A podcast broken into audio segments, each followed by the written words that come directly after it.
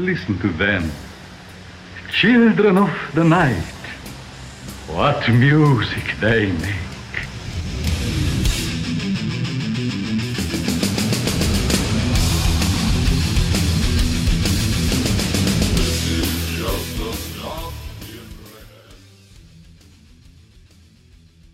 Esto es Diablo sin música en Leviatán Podcast. Yo soy Carlos y hoy estaremos hablando sobre el primer disco de una de las bandas más emblemáticas de la escena metal costarricense, Side of Emptiness. El disco es Trust is a Disease, lanzado en el 2007. ¿Qué tal si empezamos escuchando eh, la pieza con el mismo nombre, Trust is a Disease?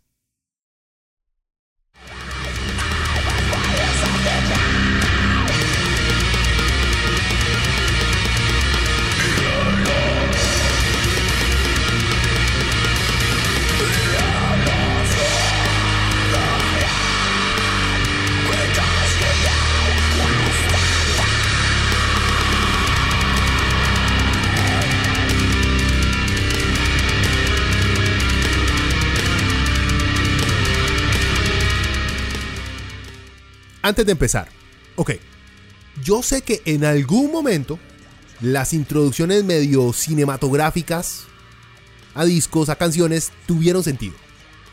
Me refiero a esas piezas instrumentales suaves que no le aportan nada más que suspenso a los discos.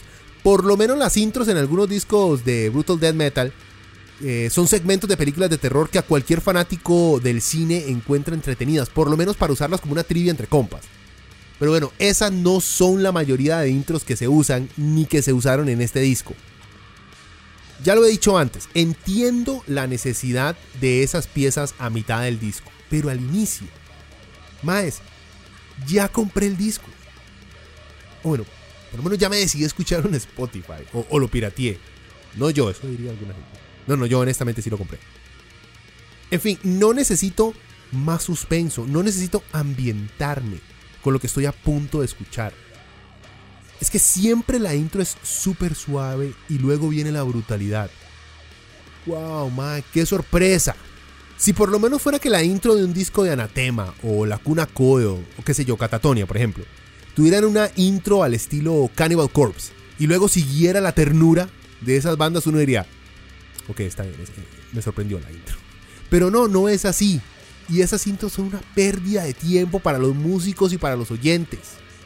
Todo es hablada porque sí, este disco tiene una de esas intros.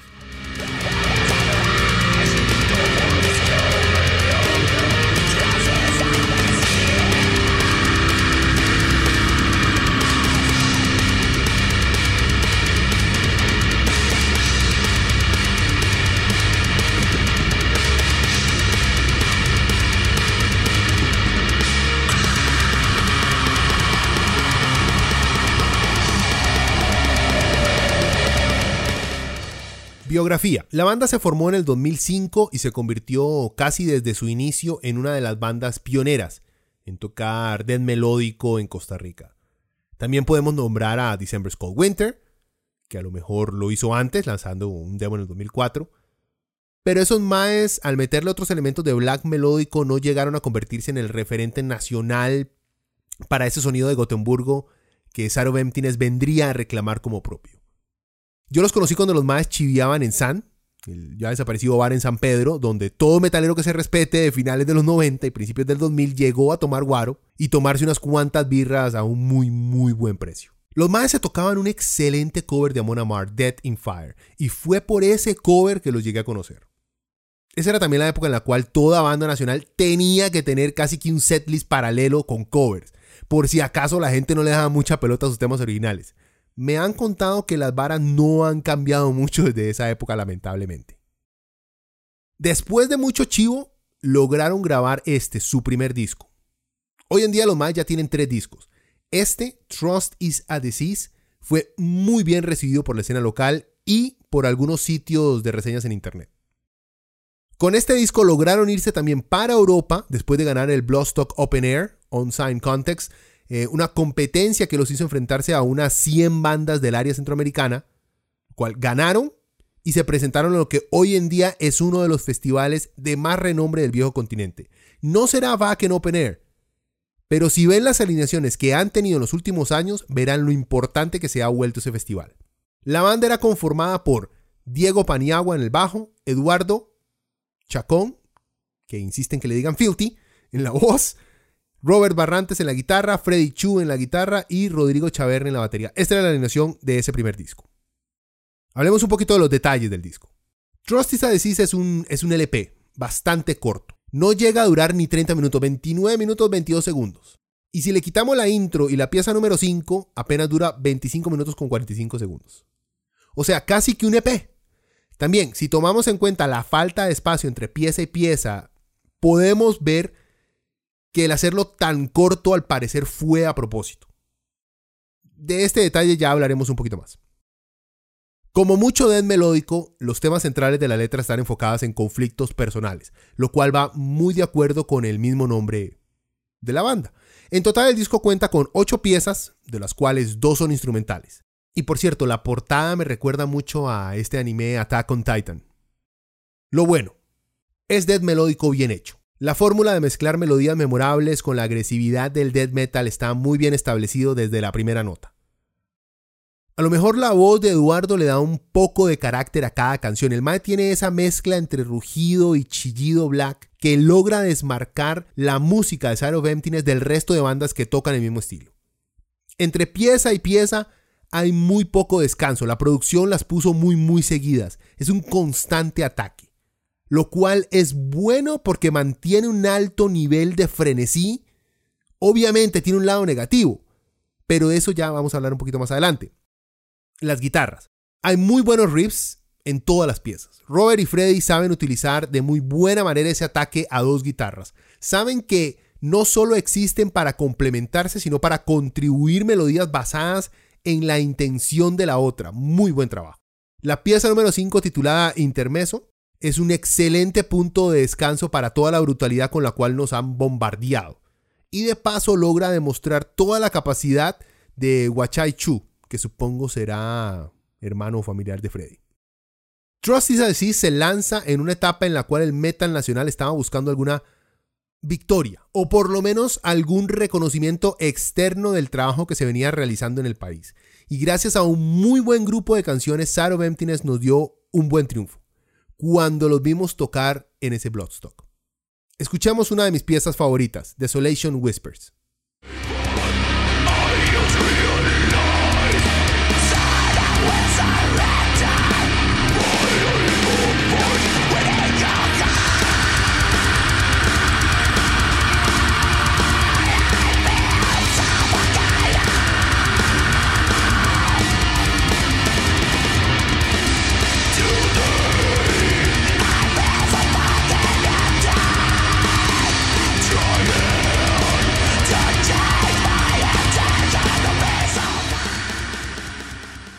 Lo malo.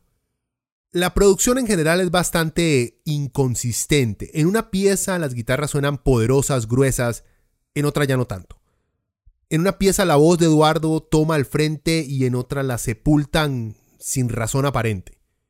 También por momentos se nota cómo no estaban seguros a qué parte darle más énfasis y si decidieron por simplemente poner una guitarra por encima de todo lo demás, esperando que ésta pudiera llevar el resto de la canción, cosa que no lo logra en ciertos puntos y nos perdemos de partes muy buenas que quedan por debajo de la mezcla. Como les había mencionado antes, existe muy poco espacio entre pieza y pieza. Cuesta mucho comprender que existen diferentes ritmos, diferentes melodías de las que venimos escuchando, por lo que termina haciendo sonar todo el disco muy homogéneo, muy repetitivo, cuando en realidad no lo es. Un ejemplo de esto es escuchar las últimas tres piezas. Si uno no está poniendo cuidado, atención, ya se está, ya está uno llegando a la tercera y no sabe en cuál de todas estas canciones escuchó ese riff que le gustó y que quiere guardar. A lo mejor otro pequeño problema puede ser la batería. Por momentos suena un poco rezagada, como que la velocidad de las piezas la deja botada en algunos segmentos. Escuchemos un poco de la canción más flojita del disco, In My Dreams I Kill You.